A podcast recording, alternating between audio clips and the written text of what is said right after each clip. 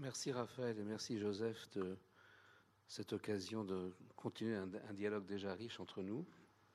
Alors comme tu l'évoquais tout à l'heure, je vais essayer de parcourir rapidement cette triple expérience que je peux avoir de la relation à un bâtiment, à une architecture dédiée à l'art et à la culture, à la fois en tant qu'artiste, en effet, qui a exposé dans des musées, dans des centres d'art et autres, dans des maisons de la culture, comme on les appelait d'ailleurs à l'époque, euh, et en tant que cinéaste, c'est peut-être cette partie-là qui me semblera la plus intéressante de ce que j'ai à vous dire. Et puis en tant que concepteur de ce bâtiment euh, destiné à abriter le Studio national des arts contemporains, puisque euh, il a fallu en écrire le programme.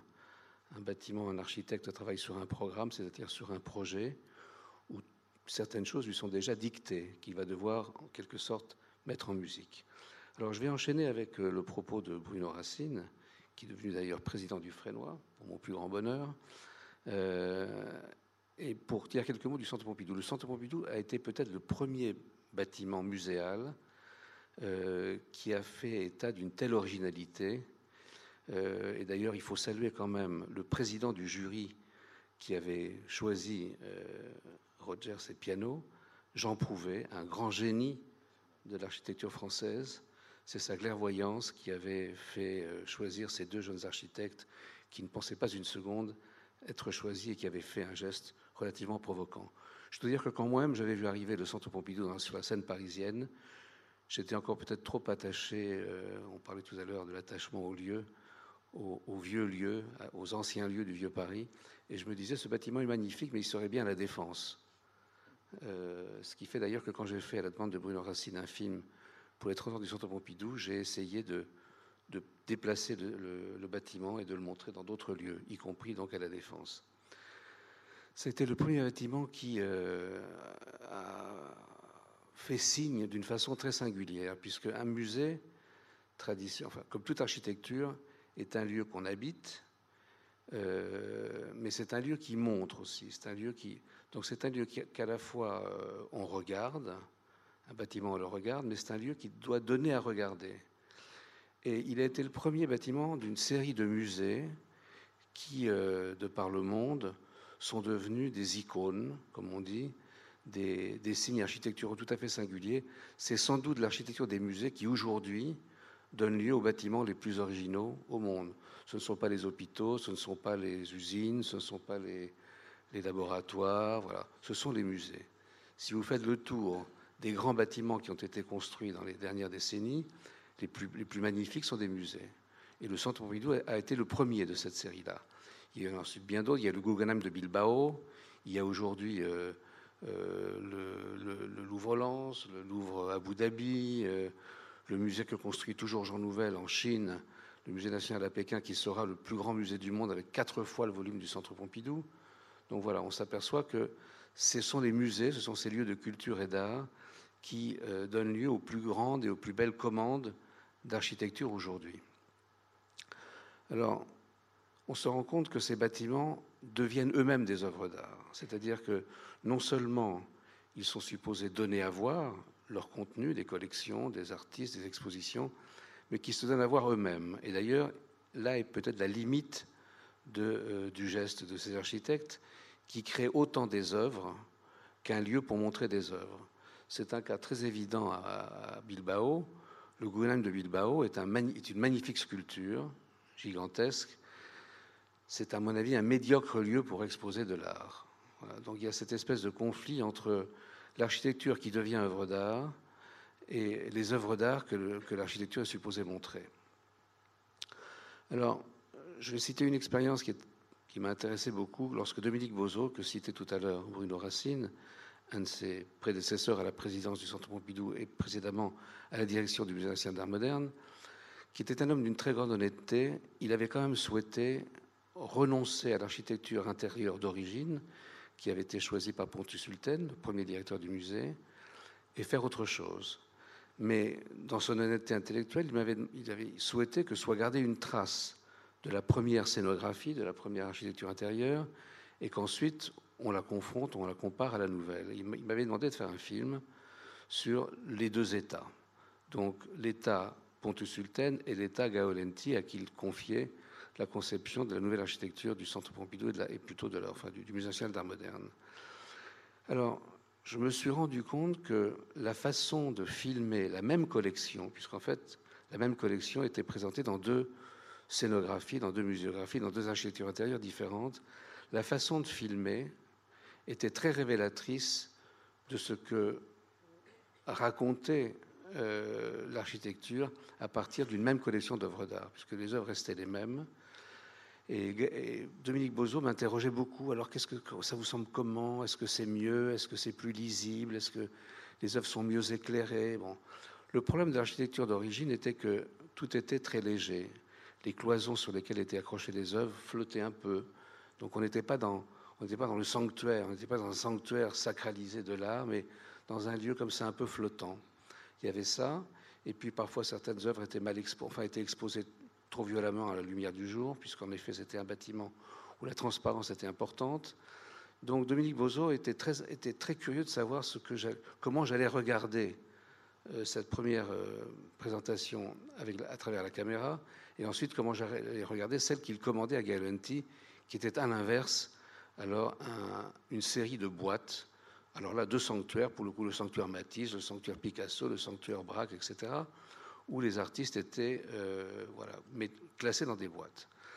Alors je me suis rendu compte qu'en effet, filmer la première présentation, qui était un peu sur le modèle du village africain, euh, la présentation de, de Protus c'était une, une façon de filmer tout en, en, en diagonale, en transversale, c'est-à-dire que on pouvait filmer une œuvre en premier plan, l'associer à une autre au second plan et finalement à une troisième, à l'arrière-plan, complètement à l'arrière-plan, sans compter alors le fond du décor qui était Paris, puisque euh, à travers les vitres, on voyait Paris. Et je me souviens avoir filmé euh, la tour Eiffel de Delaunay avec au fond la tour Eiffel euh, d'Eiffel.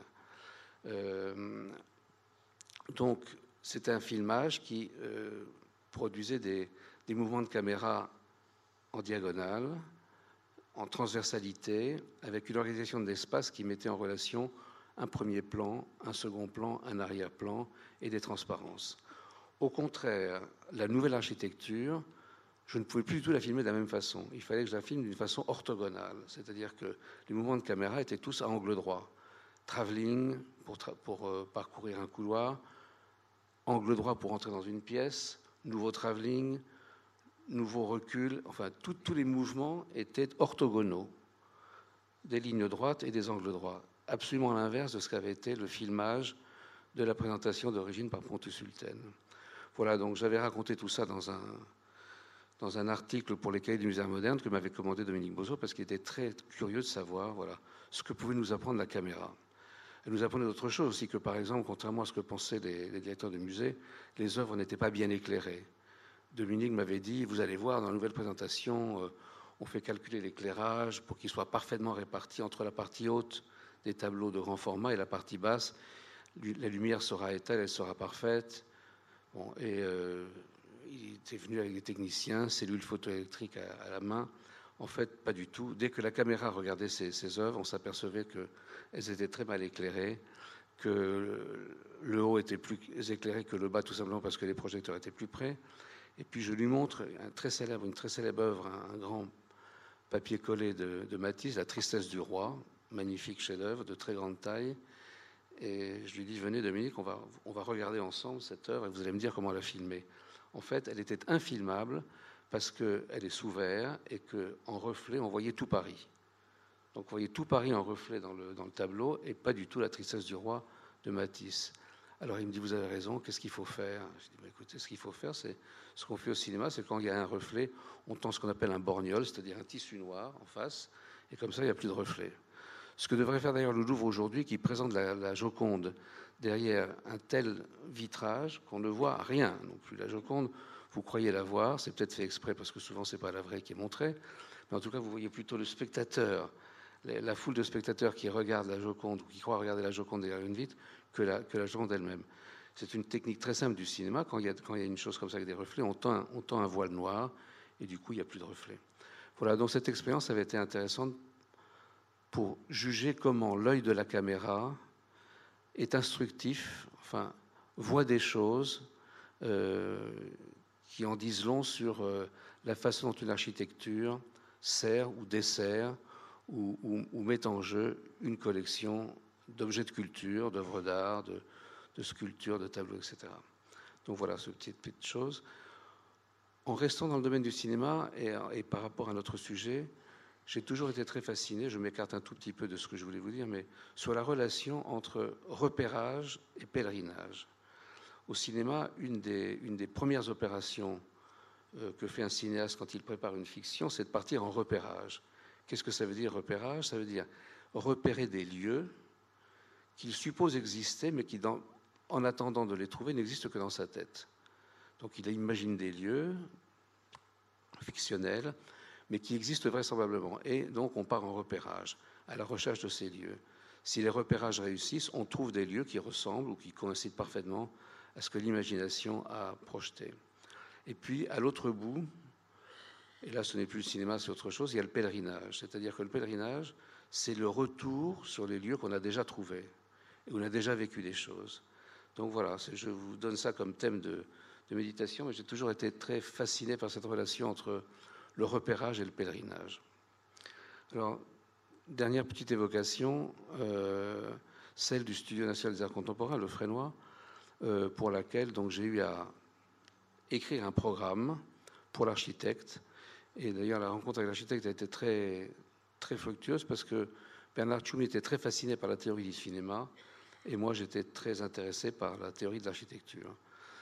Et donc, faire un programme, c'est déjà en fait concevoir quelque chose.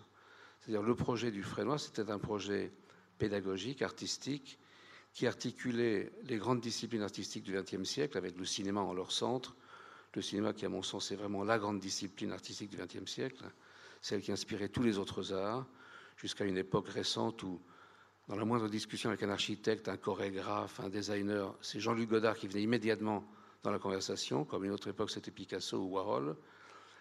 Il y a un moment où ça a été Jean-Luc Godard, c'est-à-dire le cinéma comme discipline, euh, comme surmoi de toutes les autres disciplines. Donc, euh, tout ça pour vous dire, j'ai perdu le fil de ce que j'étais en train de vous dire. Euh, oui, donc voilà, avec le cinéma au frénois comme culture de référence et un fort tropisme vers les arts émergents, les techniques, émergentes du numérique. Voilà, donc ça c'était le projet pédagogique qui comportait aussi l'idée de produire, une école où l'on produit. Donc un lieu non seulement où on apprend, mais un lieu où on produit. Et le mot studio qui a été choisi comme, euh, pour l'appellation avait tout son sens, puisque ça partait du studiolo qu'on trouve à, Villa Médicis, le studiolo des princes médicéens, qui en faisait un lieu de réflexion, un lieu d'étude, un lieu de, concentration, euh, jusqu'au studio hollywoodien, hein, l'actor studio et, les studios d'Hollywood, en passant par le studio du peintre ou du photographe. Donc voilà, c'était un studio qu'il fallait créer avec un programme, un programme pédagogique. Il fallait que je décrive en fait les lieux, les outils, les types d'espaces que nous voulions habiter et qui étaient nécessaires à la mise en œuvre de ce projet pédagogique.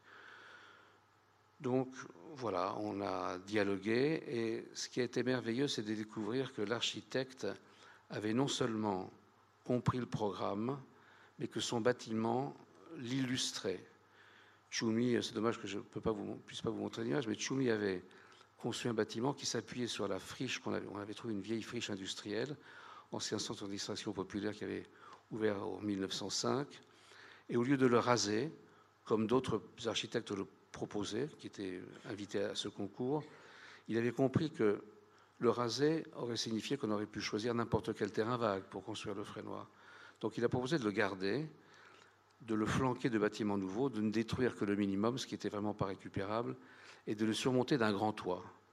Donc en créant cette, cette figure de l'ancien et du nouveau, euh, il crée aussi la figure de l'entre-deux, de l'articulation entre le bâtiment du passé et le bâtiment futur, et de cet espace intermédiaire qui est un espace libre, un espace de pensée, d'errance, de, vagabondage, de voilà. Euh, et donc ça a été très passionnant pour moi de voir, euh, de travailler un programme qui était un vrai projet artistique, pédagogique et de production, euh, d'études, de production, de passage à l'acte, puisque c'est une pédagogie du passage à l'acte.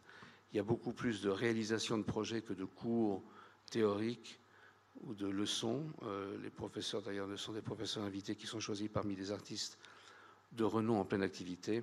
Voilà, de voir ce, de ce projet matérialisé par le bâtiment. Et c'est un bâtiment qui est un peu, plus modestement, mais un petit peu dans la, dans la lignée de, ces bâtiments que j'évoquais tout à l'heure, musées, euh, lieux dédiés à la culture, qui font signe et qui sont remarquables. C'est une, je pense que c'est une, un, bâtiment d'une très grande originalité et que sa valeur symbolique, je dirais iconique, a beaucoup contribué à ce qu'il est, à ce que nous faisons dedans. C'est-à-dire qu'il est à la fois fonctionnel, ça c'était important qu'on puisse faire un labo photo, un plateau de tournage et, des expositions, mais le plus qu'a apporté le geste de Choumi, c'est que voilà, ce symbole du Frénois, ce symbole de son bâtiment, euh, comment dire, rétroagit sur ce que nous sommes et sur ce que nous faisons. Voilà, je vais m'en tenir là.